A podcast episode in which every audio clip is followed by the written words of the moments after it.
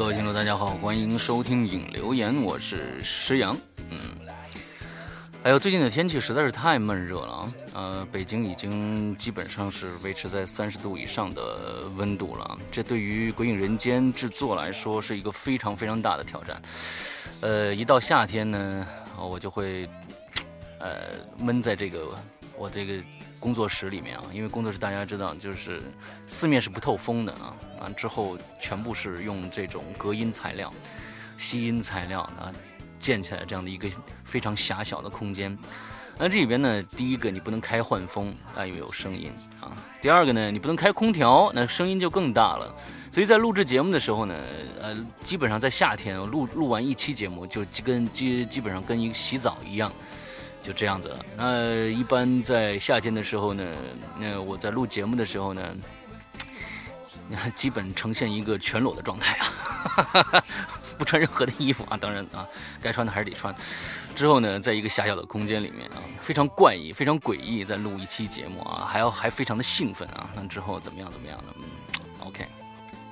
我跟大家预告一下啊，这星期呢，星期三大家注意一下啊，晚上会有一期。特特殊的节目啊，久违了的这个《鬼影在人间》，《鬼人在人间》这一期的料非常的猛，呃，曾经有人在结界里边听过他的片段，哎，我不晓得大家有没有有没有印象啊？啊，好吧，其实那个片段呢，嗯，很快就被删掉了，但是还是很多人听到了那个片段，而那个片段呢，嗯。当时我做了一些手法，所以大家根本就不知道在说什么。但是有很多技术控还是把这个那个内容破掉了。呃，好，说的很神秘啊。嗯，其实确实这次的内容非常的有意思啊，希望大家呢能认真的听一下。是我专访啊台湾的鬼友天威的内容，因为天天威前段时间来北京嘛，还参加了我们这个过去这个 QQ 群的群主这个 ZZZ 啊管理员 ZZZ 的这个婚礼啊，同时呢，我们做了一期节目。这期节目他给我讲了非常多他小时候直到现在的一些非常诡异的事情，而且这些事情只是他生活中遇到的灵异事件的一小部分。但就这些故事已经让我脊背发凉啊！有些故事真的让我脊背发凉，所以呢。大家严重期待一下这周三的《鬼影在人间》。OK，呃，再往后呢，我在这儿跟大家预告一下啊，《鬼影人间》将会在今年的七月份要做一个非常大的一个活动啊，全国性的、全全世界性的一个活动，《鬼影好声音》，暂定名啊，暂定名，《鬼影好声音》啊。呃，大家顾名思义也知道啊。嗯，鬼影会从全世界的对播讲鬼故事有兴趣的人里边挑出那么些人来，来作为鬼影人间的主播之一。这是一个非常非常好的机会，呃，能让全世界的人听到你的声音、你的播讲方式、你的播讲风格、你的叙事风格。呃，我们我们在这次这个活动里边啊，并不是要挑播音腔啊。首先跟大家这样说，你认为你有很强，你很会播新闻联播的话，那就不要来了。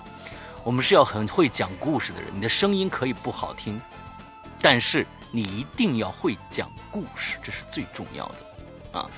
呃，可能我们经过呃这个这个活动，我们会通过这个海选，我们真跟中国好声音是一样的。通过海选啊，通过复复赛，通过总决赛，最后选出，今年我们只选出一位，一位鬼影的声优来，只选出一位哦，这个这个机会非常非常的难得。呃，当然了，其他的参参参赛者呢，呃，我们也会通过网络把你们的一些优秀作品放到我们的《归隐人间》的节目当中来，跟大家一起分享。大家同时呢，也能通过呃你们自己的喜好去给他们打分。啊，我们整个的可能以后整个的这个活动细则出来以后呢，再给大家详细的介绍。但是呢，在这跟大家先预告一下，《鬼影好声音》就要来了。假如说你认为你非常会讲故事的话，那就赶紧来试试吧。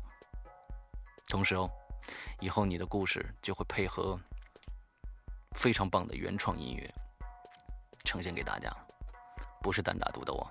OK，好，我们上个星期呢留言啊，我们的留言内容呢，大家可有很多人也留了，对大对这个这个这个话题也非常感兴趣。我们讲的是酒店，哎。这个酒店这个事儿啊，我我好像跟以前跟大家在在这个这个讲鬼故事的时候，也经常说酒店啊，比如说你不能住最后一间房啊，啊，你进门要敲门啊，什么之类的各种各样的一些一些东西吧。但是呢，呃，具体鬼友们遇到了什么事儿，那咱们来今天念一念大家的留言吧。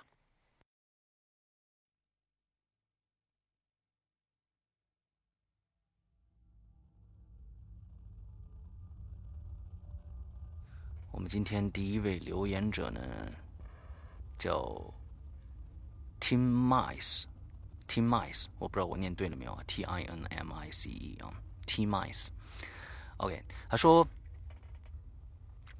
石阳哥你好，终于有一个自己可以说的话题了。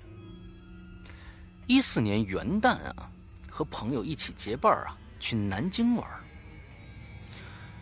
住在南京夫子庙一带的状元楼边上的一家儒家。哎，我不知道大家听说过没有啊？就是南京这个状元楼。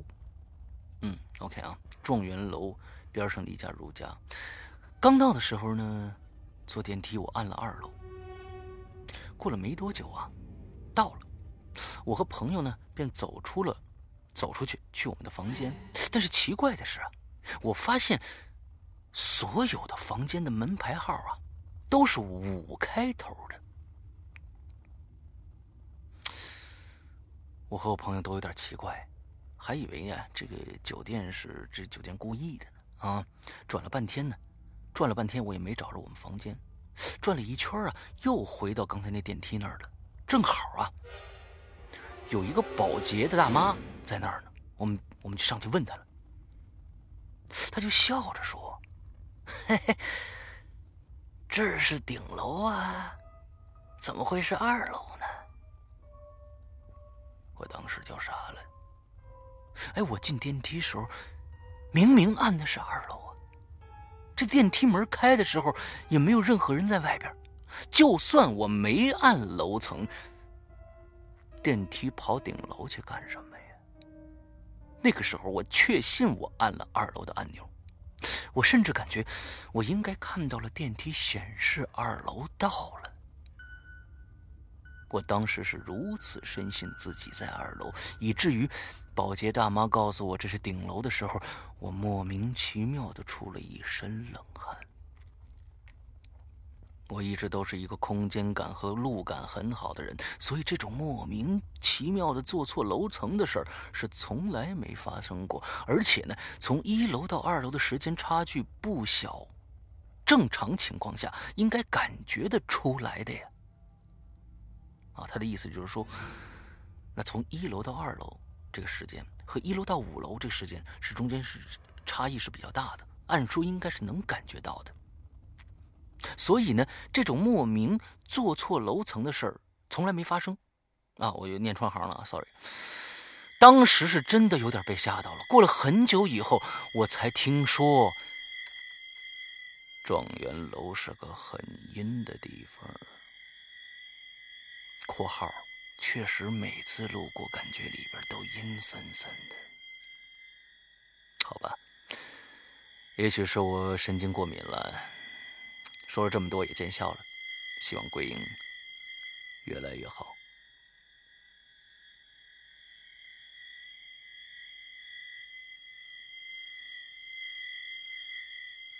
OK，再说来说第二个故事啊，第二个故事叫柠檬好酸 YJ 啊，嗯，他说：“山羊哥好啊，我是群里的金银花，嗯，啊，好下火的一个一个药啊，嗯。”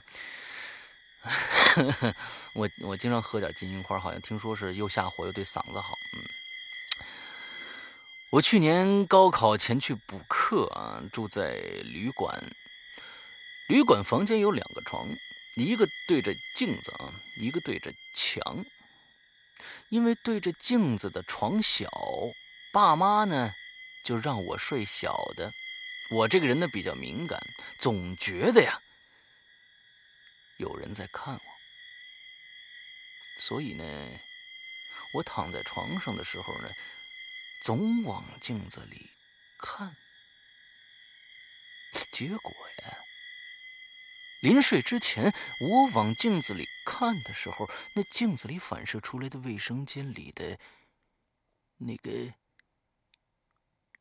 浴帘儿动了一下，这直接就吓得我，把我吓得不敢动了，一晚上都没睡好，我也没敢跟爸妈说。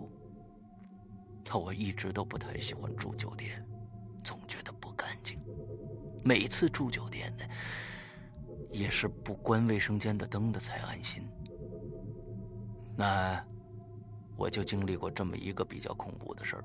那石阳哥不要嫌弃我的叙述能力，嗯，你叙述的是非常的快啊，可以再加一点料进去。这个艺术呢，往往是取决于生活高于生活的，嗯，再加点料没什么问题啊，嗯。那接着说是快期末考试了，忙死了啊！求石阳哥保佑我不要挂科，嗯，石阳哥爱你啊。呃，么么哒，OK，呃，只要平时呢稍微用点功，就一定不会挂科的，你相信我，嗯，这是一个真理啊。OK，好，我们接着来看第二个，第三个，这这个叫第三个同学叫普拉拉是吗？还是博拉拉呢？我不晓得啊，啊，博拉拉可能是啊，来讲个我爷爷的故事啊。爷爷以前的单在单位上班啊，有一次呢外出出差要几天。那个时候啊，出差呢都住都住这个单位的招待所。嗯，我估计我也住过招待所啊。那个时候其实是不需要钱的招待所，大家可以想象吗？不需要钱的，只要呢你在单位开一张介绍信啊，介绍信这个词大家可能也也很很长时间没有听说了。开一张介绍信之后呢，就拿这张介绍信到那儿一出示，嗯，本单位的员工随便住，啊，就是这样。当然了，里面的条件也不太好，嗯。那个时候出差都住在单位的招待所，爷爷一个人住了一间房。住过招待所的人都知道啊，很多招待所的变这个硬件条件啊不是很好，比不上大酒店。再加上呢，这爷爷啊有一颗处女座的心，嗯，有点洁癖。看到微微发黄的枕头啊，他就难受。后来也没办法，不能不睡觉吧？啊，就将就着，没脱衣服就睡了。到半夜的时候啊，爷爷就感觉有个人儿在他耳朵边儿啊，朦朦胧胧的说着什么。由于本来就睡得不踏实，爷爷一下就醒了，睁开眼睛四处看了看，毛都没有，心想啊，大概是睡得浅做梦了，拉了拉被子就准备继续睡。哪儿想，他一拉那被子，那被子上是油腻腻的被子啊，很多人睡不洗。哎，这么一拉，这油腻腻的被子。居然没拉动，爷爷意识也有点懵了，就使劲拉，还是拉不动，就像有个人啊，在床角死死的拽着那个被子一样。爷爷立刻觉得不对了，一下子就坐起来，按亮了床头灯，再一拉，再一拉被子，哎，拉动了。爷爷又踢了踢盖在身上的被子，很轻很正常。这时候，就觉这个爷爷就觉得有点怪了，翻身下了床，在不大的房间里来回走了两圈什么都没发现。床底几乎是贴着地的，不可能藏人。这爷爷也觉得心里有点发毛了。但爷爷呢，是很小就出来打拼的人，算是见过世面，有点胆识的。那驴蹄子也拿过，啊，这是我家的啊。呃，他对这些说不清道明的东西啊，一向着抱抱着这个不理不怕不探究的态度。啊，虽然心里发毛啊，但他没管，靠在床头呢，靠在床头灯也没关。呃，靠着的床啊，就是说，就是说，意思是说，没关床头灯，靠床上，朦朦胧胧的就睡了一晚上。嗯，这第二天工作了一天。结果呀，他就忘了换房的这事儿了。他准备原先准备换房啊，到晚上才想起来昨天的诡异事件。他想到时间已经很晚了，自己也有点累了，干脆呢再坚持一晚上，明天再换房得了。他便亮着灯，搭了点被子，又靠在床头睡着了。结果到了半夜的时候。他突然感觉有人拉他的被子，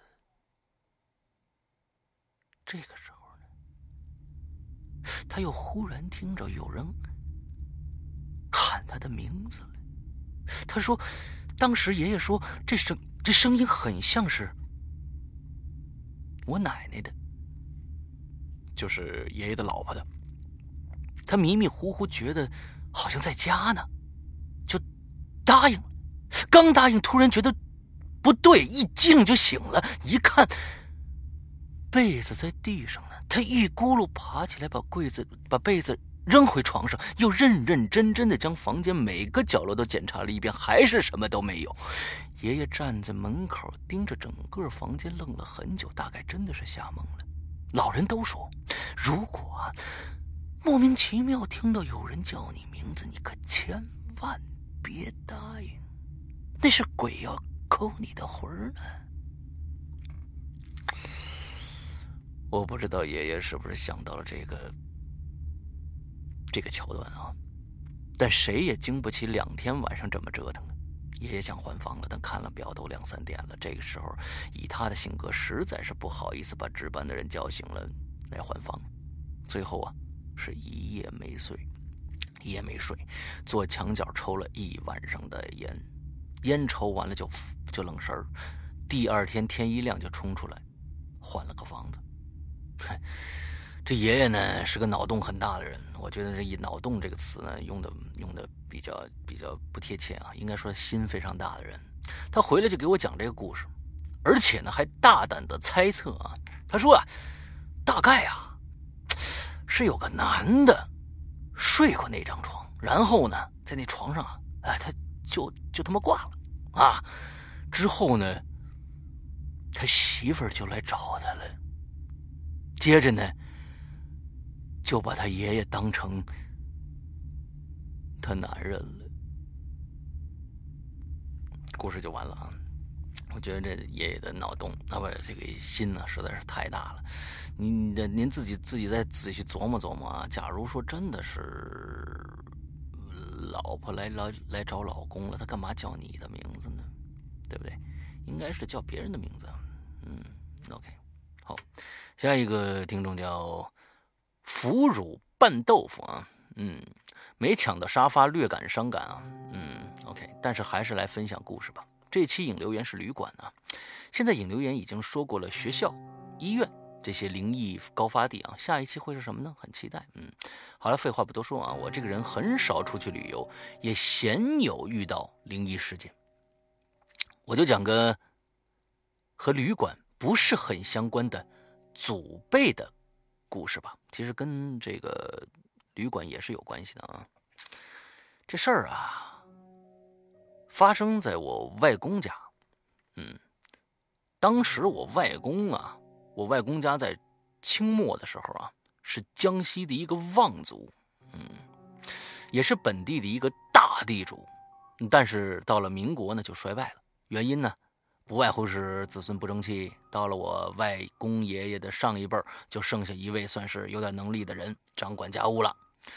我外公给我讲的这个讲的时候呢，叫他三祖爷，啊。啊，就是他外公给他讲这个故事的主人公呢，是他外公的三祖爷啊。三祖爷，那就是说他外公再往上倒三辈儿，嗯，再往上倒三辈儿啊。那我也就涌过来吧。什么叫你也就涌过来吧？嗯，就讲出来是吧？是这意思吗？OK。那咱们就以他爷爷的这个主视角来讲啊。他说爷爷他他爷爷说呢，这个三祖爷啊是一个脾气很硬的人，上过洋学堂，不信鬼神。那而且呢，极度看不惯家族里边抽大烟玩女人的，抽大烟玩女人的腐败人士。于是呢，一直把家族的财产呢死死的控制在自己手里，不给那些，就是这这这些纨绔子弟啊，纨绔子弟前去逍遥。希望这样能让那些小辈儿呢改邪归正啊，这这没戏啊！我跟你说，可惜啊，想法虽好，但是没用啊，因此呢，还结下了不少的仇家。嘿，哎呦，有一年呢。三祖爷要去收租，本来这事儿找个账房先生就行了。可是这个地头的人民人风，民风啊，这个地方这个地头的人民风彪悍，而且呢，那一年呢收成也不好，于是呢，三祖爷只能亲力亲为了。走之前，三祖爷的妻子觉得有些不安，就给自己丈夫求了一卦，算命的说呀。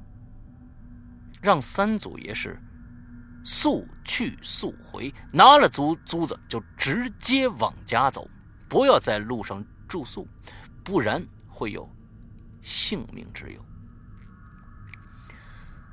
三祖爷的妻子就是跟就跟这个三祖爷就这么说了，嘿，可惜呢，人家有洋墨水啊，是吧？三祖爷这嗤之以鼻，去，我不信这个，有什么呀？啊，大男人呢？肩头三把火，不怕。之后呢，三祖爷就带了几个随从上路。可他没想到的是，他一到地头人家就把租子准备好了，拿了钱当天就往回走。可是没想到的是，这路上遇到暴雨了。他觉得在路上赶路太危险了，就找了家客栈住进去了。这家客栈呢，挺偏僻的，很破旧，而且呢，客栈里就一个小二和老掌柜的。本来三祖爷不打算住的，可是，一考虑这风雨交加的，也没别的地方去了，就住下来了。他自己单住一间，随从呢 住另外一间。第二天一早啊，随从起来叫东家上路。结果敲了半天也没人开，着急了，一把把门一推，推了一把门呢，这门还是从里边锁着的，就去叫掌柜啊来开门。没想到掌柜一开门，就发现柜台里边。整齐的摆放着两具尸骨，尸骨身上还穿着老掌柜和小二的衣服，这下随从可就毛了，立马合力撞开了三祖爷的房门，发现三祖爷已经暴死在屋子里了，身上的珠子也不翼而飞了。三祖爷的死呢，确实很蹊跷，可是他生前仇敌多，他的孩子又年幼。再加上那个乱世，根根根本就无人探究他的死因。他一死，他管着的后辈就把家分了，树倒猢狲散，没几年，家也就败完了。这故事呢，虽然不能说是旅馆灵异啊，而且时代久远，添油加醋的少不了。不过呢，仔细想一下，自己祖上还发生过这种刺激的事儿，还是有点小激动的。OK，嗯，不管什么事儿都有点小激动，是吧？嗯，OK，好，下一个叫 King King Cansom 啊，King King Cansom，嗯，这是我们的现在的百度贴吧里的小吧主啊，嗯，他说：“沈阳哥好，我是傅离啊，玩耍的还愉快吗？嗯，我玩耍的还可以，玩耍的很开心，嗯。”所以呢，有一个好的状态啊，回来跟大家接着来做《鬼影人间》的故事。嗯，我们接下来啊有很多惊喜给到大家，真的非常多的惊喜啊。嗯嗯，现在不说了，嗯，还是我我这个人老憋不住事儿，嗯，那憋憋憋憋，嗯。好，他他讲了两个故事啊，呃，故事一，朋友说的，嗯，在深圳旅游住宾馆套房，半夜感觉。半夜睡觉呢，感觉有人呼吸，很像鼾声，声音来自客厅，他就去客厅检查，那个呼吸声啊，就一直在他周围。你在睡觉，客厅却一直有鼾声，有别人还是什么东西在吗？可是他却看不到。大家想象一下啊，其实这也挺恐怖的。两室一厅的房子，那一室一厅的房子，你晚上在卧室里睡觉，忽然听着客厅有人打呼噜，哇，挺瘆人的啊。嗯，接着讲，后来换房就没事了。朋友的这个经历呢，让我想起那个关于客厅的说法，每家客厅啊，晚上都是有人在的，只是熟睡的你不知道罢了。OK，这是故事一啊。故事二，故事二，我的一次作死。嗯，我们 鬼影人间的听众不乏各种各样的作死的人啊。我们曾经讲过一期主题，就是讲讲你那些作死的事儿啊。OK，出去旅游，这是傅离自己的这个亲身经历啊。出去旅游要住宾馆，想起来呢，最边上的房间呢。最边上的房间，我刚才最开始说了啊，最边上的房间也许不干净，那我呢就刻意要求我要住最边上的一间房。作死就从拿上房卡的那一刻开始了。另外呢，那天是个那天是七号啊，大家注意七号，这是一个关键信息啊，七号。接着呢，出字幕了，七号。第一页，嗯，一般恐怖片都有很多都是这样的啊。七号第一，在这天晚上啊，水龙头突然在半夜开始流水了，迷迷糊糊的我就听到水声了。当然了，想到了灵异事件的可能，但是呢，当时的氛围啊，并没有那么诡异，心想是没拧紧吧。可是当时，当我进入卫生间的时候，才发现呢，这水龙头拧紧了，要用力拧才能打开的紧，也并没有流水。有那么一瞬间啊，我脑补了一些灵异事件的画面，但是由于玩了一天也挺累的了，就回去继续睡了。梦到啊，就做梦了。梦到我又去研究水龙头了。嗯，他做梦梦到他去研究水龙头了啊。次日早上醒来，发现水龙头开着，开的很小，有很细的水在流着。八号，第二页，哎，这有一个标题啊，八号第二页，括号还有个括号。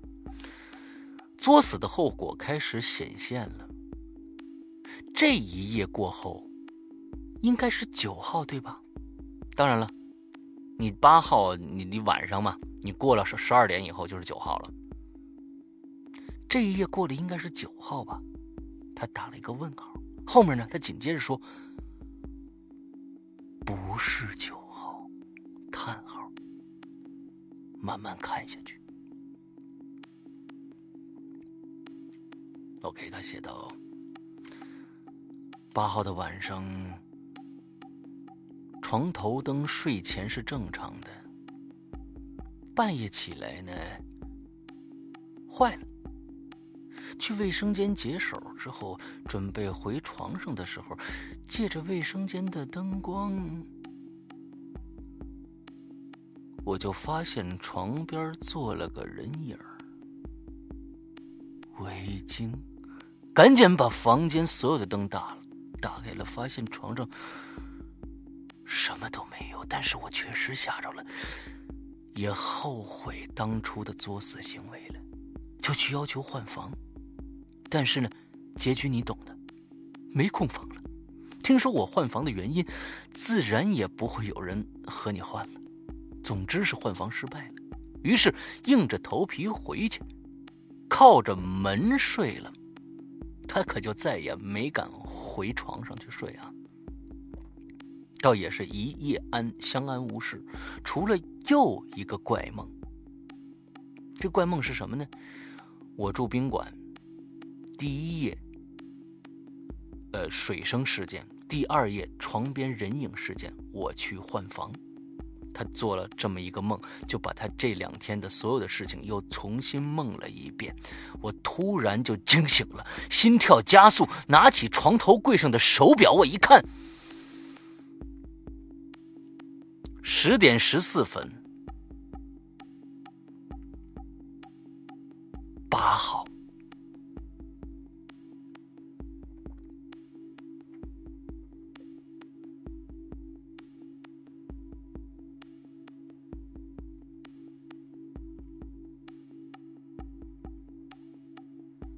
OK，这到底出了什么事儿呢？呃，居然是有一天没过，你最后搞清楚这个问题了吗？那要如如果搞清楚啊，可以再写个帖子给我。嗯，OK。下面一位听众叫如花啊，嗯，好像上次我也念到你的了。他说老老老老刘过年好，嗯，什么意思？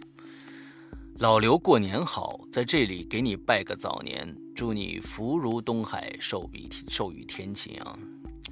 太早了，你还不如祝我生日快乐呢。嗯，自从听了《鬼影人间》这个节目，我这腰也不酸了，腿也不软了，一口气上五楼不费劲了，多年的叉叉也被治好了。难道你真的有这个病吗？嗯，总而言之，一个字，好啊。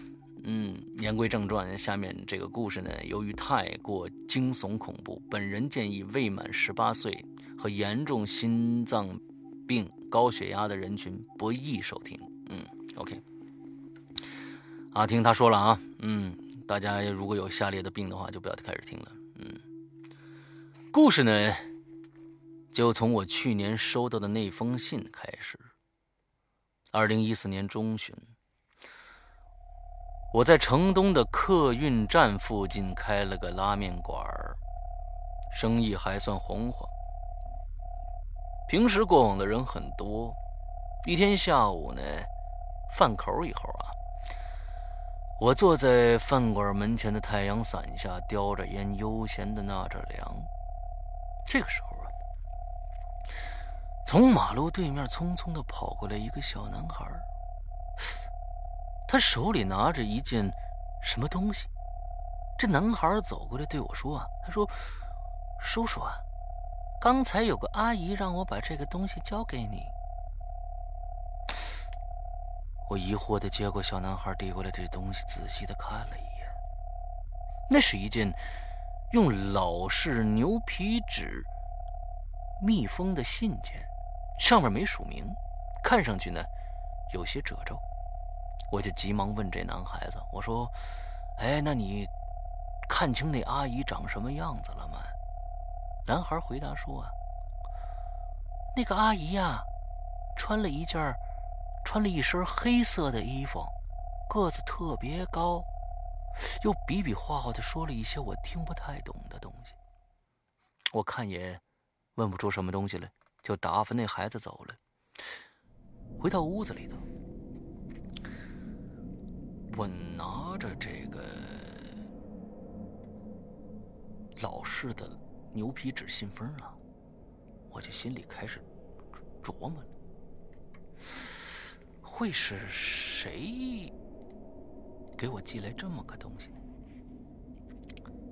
为什么要用这种方式呢？难道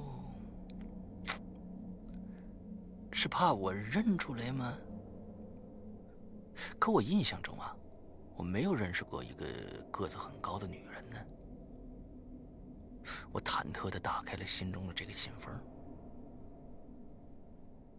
可首先出现的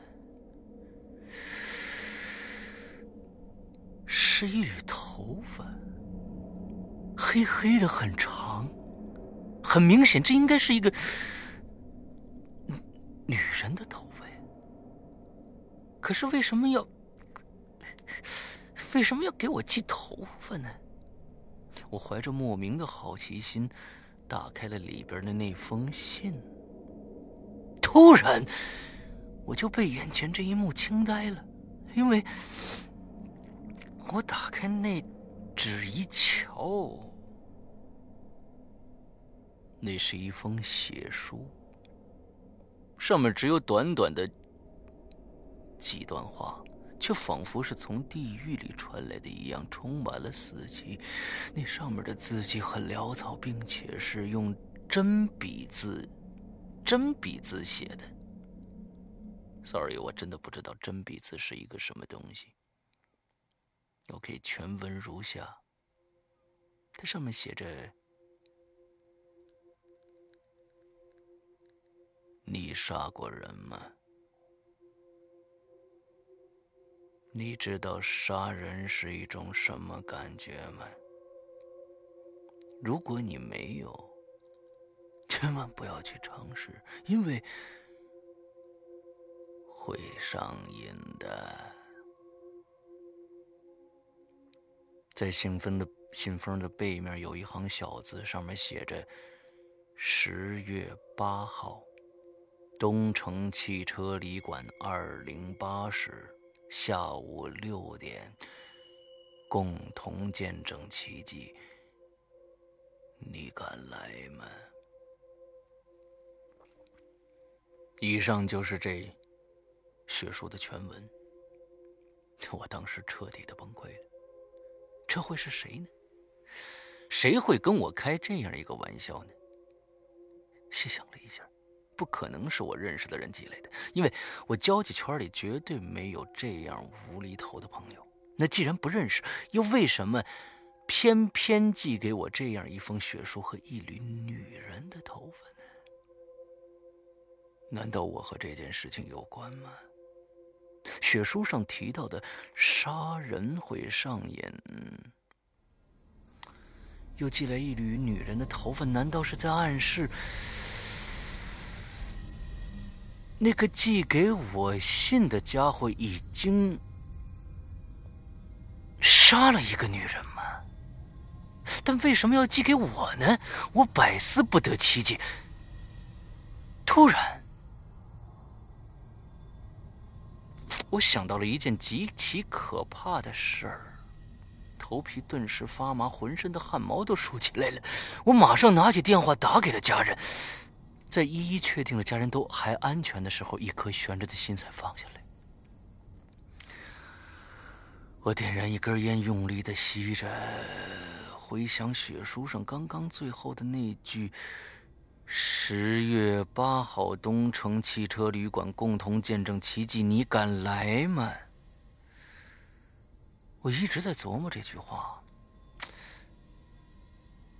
十月八号，也就是明天了。共同见证奇迹，杀人会上瘾的，难道说明天将有一个人在那个汽车旅馆被杀掉吗？我很迷茫，也很困惑。我应不应该报警啊？我又想了一下，警察会理这件事吗？再说，报警也不是我的风格呀。我这个人一向是自己的事儿自己解决的。哎，有时候一个人的好奇心真的会把人害死。在强大的好奇心和追寻真事情真相的驱使下，我决定明天去一趟那个汽车旅馆。第二天下午五点，天色已经开始昏暗了，天空中布满了乌云，可能会随时会有一场大雨下下来。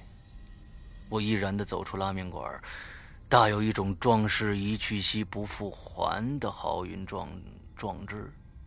啊，拦了一辆的士，开往那个神秘的、未知的旅馆。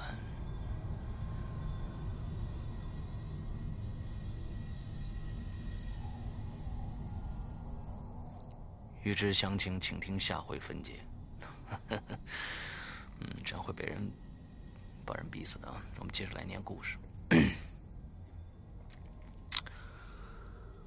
东城汽车旅馆在东城郊东城郊区啊，东城郊区处，是一家由餐饮、洗浴、客房、棋牌于一体的大中型娱乐场所。平时呢，人很少。都是一些过往的大车司机路过这儿吃个饭、住个宿什么的。没一会儿，出租车停了下来，我付了下车的钱，望向我面前的这个三层楼高的旅馆，突然很很后悔自己的决定。我压抑着内心的恐惧，慢慢的走了进去。一进门呢，是个四方的大厅，大厅很宽敞，灯光呢也很明亮。这多少让我感到有些心安了。靠北边的吧台呀，正坐着一个中年的胖妇人，正低着头嗑着瓜子儿。哎，她瞄了我一眼，问道：“住店啊？”我不知道该怎么回答，吞吞吐吐的说：“啊哦，不，我我我找人。”那胖妇人懒懒洋洋的说了一句：“找谁呀？”我就说了，呃，二零八的客人。这胖夫人哦了一声，答道：“你上二楼，右转就看着了。”然后呢，又指了指这个左手边的楼梯。啊，我小心的点了点头，从他身边经过。就在我经过他面前的一瞬间，我偷偷的瞄了他一眼，我发现。这女的正冲我诡异的笑着呢，我心里头毛毛的，避过他的眼光，径直朝二楼走过去了。在二楼的最里间我发现了二零八室的门牌门紧闭着。我知道，一切的未知。都在这个房间里头。那信上不是说吗？让我们一同来见证奇迹吧。我壮了壮胆儿，轻轻的敲了敲门，里边没人回答。我又敲了敲门，还是没人回答。我把手放在门把手上，轻轻的转着。门并没有锁，我慢慢的推开房门，里边黑漆漆的，什么也看不清楚。我在门口还弱弱的问了一句：“呃，有人吗？”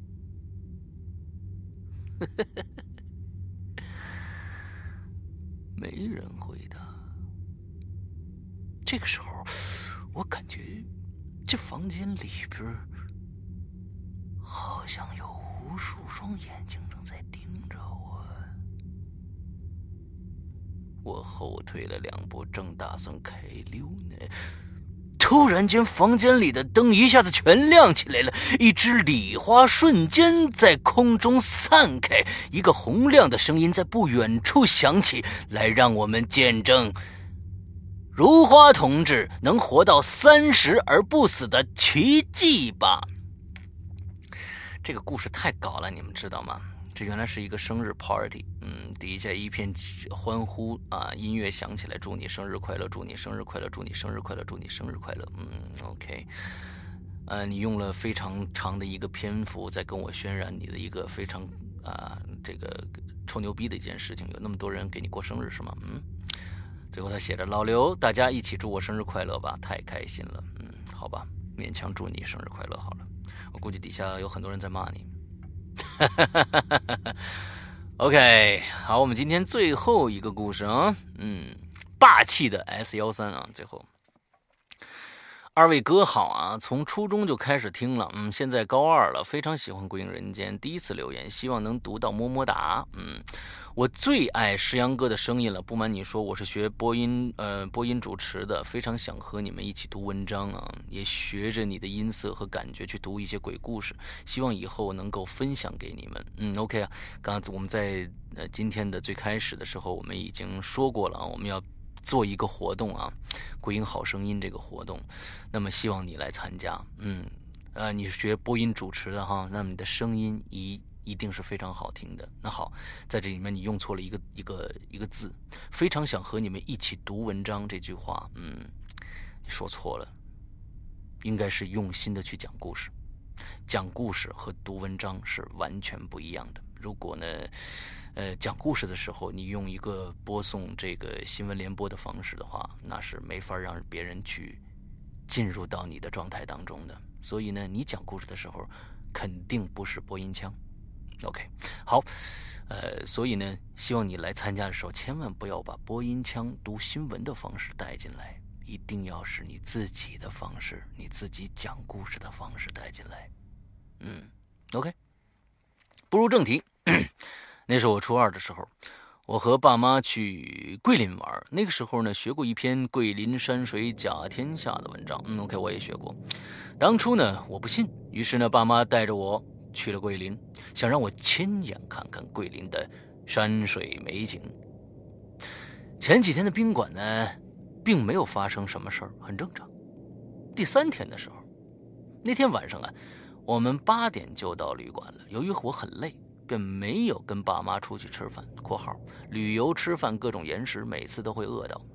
括号完，爸妈说呢，就帮我打包带回来。迷迷糊糊的我就睡着了，不知不觉的我就做了个梦，梦到我太婆对我说（括号太婆已经去世三年了），她说：“俊呐，快点起来呀，有人要带你走啊，别跟他走啊。”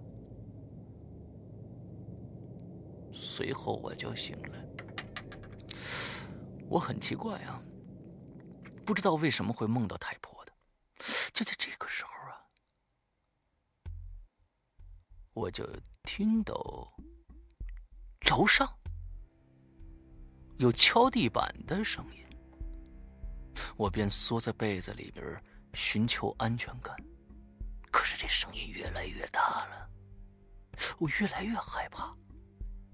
因为我的床随着那声音抖了一下，一下一下的，很有节奏，很有规律。就在这个时候，电视突然打开了。我还记得那电视里播放的是《武林外传》。我慢慢坐起身来，想看，想看看电视来调节调节心情。可是当我戴上。眼镜的时候，我发现电视机旁边站着太婆，她慈祥的看着我，对我点点头。我当时并没有感觉任何的害怕，而是特别有安全感，因为她是我外婆，不可能伤害我。大概过了几秒钟。太婆的表情变得突然惊恐起来，她突然转过身来，对着门的方向，然后她伸开手，仿佛不让什么东西通过这里。我能清楚的看到太婆的手被什么东西拉扯着，我很害怕，因为她已经被拉出了我的视线。这个时候，门铃突然响了，爸妈带着饭回来了。妈妈提着饭走进了房间，爸爸也跟着进来了。他说：“刚刚楼上有个住宿的死在房间了，刚把尸体运下去。”这是我爸妈跟我说的。因为电梯只有一部，并且一直停在我们住的那个楼层里。我爸妈妈去问前台怎么回事，他们说不知道，麻烦我们走楼梯。当我们走到七楼的时候，就看着三个警察站在楼梯，站在电梯里，中间呢是一个裹尸袋反正那里边装肯定是尸体。我爸爸一眼就看出来了，我爸爸就问那个警察说：“怎么回事？”一个警察就说：“楼上有个男的死在房间里了。”哎，他在房间里打篮球，你说你你说奇不奇怪呀？说完呢，旁边那个警察动了说话，动了说话那个警察一下。就是碰了他一下啊，碰了旁边警察一下，有点暗示的意思，可能是让他别说太多了。接着我爸爸又问了：“那那你们就下去呀，停在这儿干嘛呀？大家都要用电梯呢。”警察就见简单的说了一句：“说也不知道怎么了，这个电梯啊，从楼上下到你们这个楼层啊，电梯就不走了，我们也不知道为什么。”这之后呢，我爸妈就回房间了。次日，我们就换了个酒店。以上就是我的故事。我一直认为是那个男的想找个想带个人陪他打篮球，我太婆阻止了他。嗯，第一次留可能有点多，求读到。最爱石阳哥，么么哒。嗯，读到了。你这个故事非常有意思啊！那个尸体停在了你们的楼层就不走了。这个时候，你的太婆去世了三年的太婆忽然出现，帮你挡了一刀。所以亲情是多么的重要啊！嗯，这跟我们上一期的节目的亲情最后一个故事亲情主题有点大啊。嗯，OK，那好，我们今天的节目呢，差不多到这儿就结束了。那呃，大家可以从我。最开始说的，我现在这个状态里面得到一些想象，我已经浑身湿透了，嗯，因为太热了，我又是顶楼，嗯，顶楼太阳直接烧着这照着这这一块啊，这屋子也非常非常的闷热。OK，那么今天的节目呢到这儿结束，嗯，希望大家这周快乐开心。那我们这一周的进群密码，QQ 群的进群密码是什么呢？鬼影人间准备在七月份做一个什么样的世界级的大型活动呢？只要把那个名字打上来，就 OK 了。好，那今天节目到这儿结束，拜拜。